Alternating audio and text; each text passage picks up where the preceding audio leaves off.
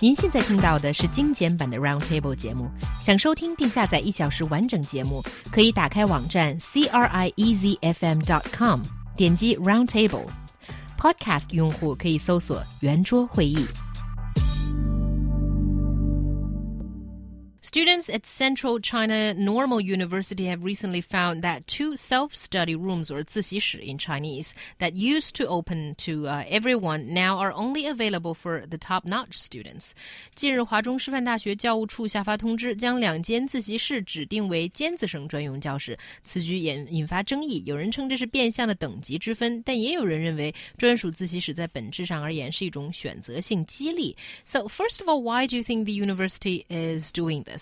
The university is doing this because they want to give uh, those, well, the best students that they've picked out, apparently, better treatment, I think. And the students that have been part of two projects will have the exclusive rights to use these special study rooms. One project is Boya project, so it's a project that aims to cultivate an elite group of undergraduate students to become uh, well, that are not to become teachers. And then the other one is Future Educators Project, which is a special project for teachers, uh, future to be, as this is a normal university. And those who are not part of these projects do not have the right to use these uh, study rooms at all. And I think there is a problem here because aren't we talking about a public good here? This is a public university. Yeah, I think that's that's really the question. I mean, you know, if this was you know like a special building or something created created from you know some type of donation or, or endowment, and then they said, and then the person giving the money or the the group said, we only want we want this building to be used for for this. Well, it's like, well, you're giving us the money, so I guess we kind of have to do that, which is what happens a lot in um, in universities in the United States, public and private. Um, but I think that, that that here, first of all, we cannot fault uh, a university for trying to uh, nurture the talents of two two specific groups. One is people with a language proficiency, a creative mind, or overall quality. Well, whatever that means. But certainly, they're, they're, they they seem to have some type of target student in mind. And the other one is for you know people who have proven to that that they are going to be more than likely very good teachers, top teachers when they when they graduate. Uh, and so I, so again, I don't think we can fault. Uh, a university, public or private, I don't think that we can fault a school for creating programs to um, to discover and and encourage people with greater talent. Uh, in in in any of these areas, I think that yes, it is unfair um, to give them a study room uh, they, that only for these programs because they are in such high demand already, uh, and so in that sense, it is unfair and, and discriminatory. Um, and perhaps we should take a look at those types of policies. But again, you know, saying that there's something wrong with these programs by themselves, I don't think is is is quite valid. And I also have a question here: Is it going to be okay? Let's say if everybody has gotten a study space and a guaranteed, and these are just maybe better rooms with like aircon or something like that, and would that be okay? I mean, this is a situation that when most students are struggling to find a space to study outside of their dorms. Although the university is saying, "Oh, that's not the the, the situation here," but judging from you know uh, just common understanding, I doubt that is the situation here.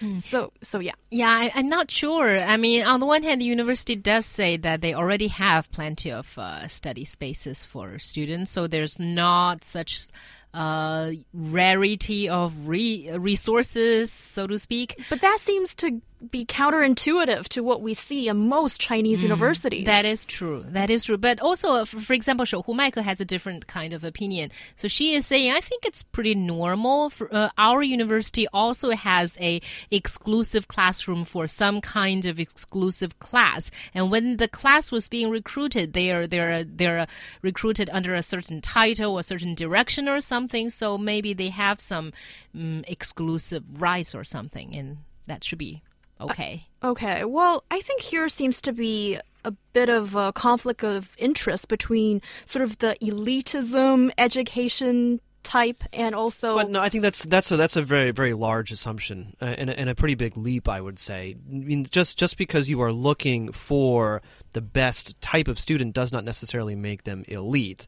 Um, I think that there there are perhaps background factors that would work in you know that that we can say perhaps well you know they probably went to better schools and so on and so on, but we can't just say you know that definitely these people are coming from a certain type of background uh, when really I mean these types of programs um, are created to to discover talent, not to say oh, okay then you you you've come in because if you've done this and now you're part of this program, right? Yeah, but here I think elitism. Uh, what I mean here is that okay, you could be you know special talented students that get recruited in the first place, and then it's all special treatment after that that comes with this sort of elite status, uh, judged by your talent. Um, so it comes with you know these special study rooms, special teachers, more attention to you devoted to you, and all that kind of stuff.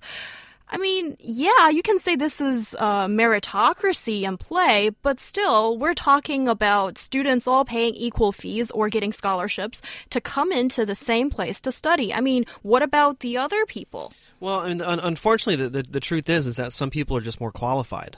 Um, and and for, for depending on whatever criteria you're looking at, and this university has created two programs with very specific criteria that they're looking for for students, and this is what they have decided. This is the type of student that they want to promote, if you will.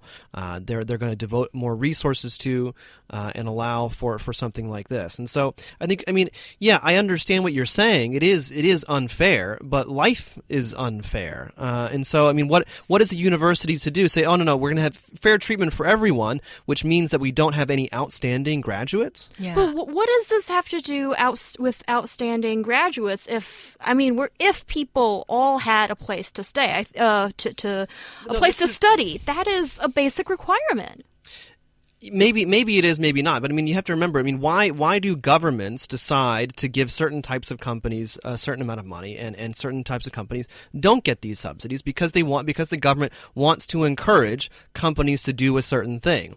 In in this school which is a teaching school one of their programs is about is about graduating the best uh, educators that they possibly can. How do you do that? You have to identify them first and then get them special treatment. Yes and those people have already gotten scholarships you know, stuff uh, well, I guess economic stimulation for so them. are you so are but, you saying that, that that if you are if you are an outstanding student, you should not get special considerations? Well, I think if, they've if already in, got. If you were in this position mm-hmm. and and they said, hey, you know, you're really really great, we want you to come, you're one of the best, but you're going to be like everyone else. No, that's not what I'm saying. But I think um, they can. They've already gotten special treatment. But when it's something of basic guarantee need that every student should be entitled to, that should not be rewarded to special people. That's mm-hmm. what I think. Yeah, and Draco sends an opinion oh, saying, "Oh, hi, Draco. Good yes, to see you. How could an exclusive study lounge contribute anything to motivating the top students' minds? Are the current study rooms very noisy, and then it's a management problem?" But he also says hierarchy itself is part of society, so get used to it.